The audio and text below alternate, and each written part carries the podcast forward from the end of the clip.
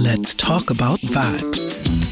Elektrisierende Stimmen über die Zukunft der Mobilität. Mit Christian Clerici. Diesmal mit Ingmar Höbert, Geschäftsführer des Klima- und Energiefonds. Er hat die Zukunft zwar nicht erfunden, bemüht sich aber schon ein halbes Leben um ihr Wohlergehen. Heute reden wir über Elektroemotionsmobilität. Elektromobilität weckt Emotionen und ich glaube, das hängt sehr stark damit zusammen, dass wir Gewohnheitstiere sind. Wir haben uns einfach an die fossilen Antriebe gewöhnt, an das Besitzen gewöhnt und äh, natürlich möchte man genau das weiter, wo man sich wohlfühlt, weiter fortführen. Und da kommt plötzlich ein Systembruch. Da passiert was Neues.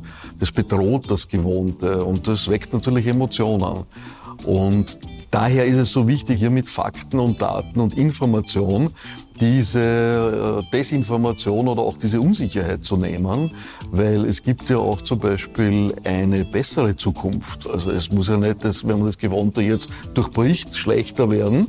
Aber wenn man dann Daten und Fakten und Informationen an den Wirtshaustisch bringt und in die Diskussion reinbringt, dann sehen wir eins, dann macht's neugierig. Und wenn man dann die Leute so weit bringt, dass sie testen, sprich in die Praxis kommen, also das möchte ich einmal ausprobieren und so weiter, dann haben wir es gewonnen. Weil die Elektromobilität ist einfach eine so geile Antriebsform, die umweltfreundlich ist, die lautlos ist und die auch Spaß macht, muss man auch sagen.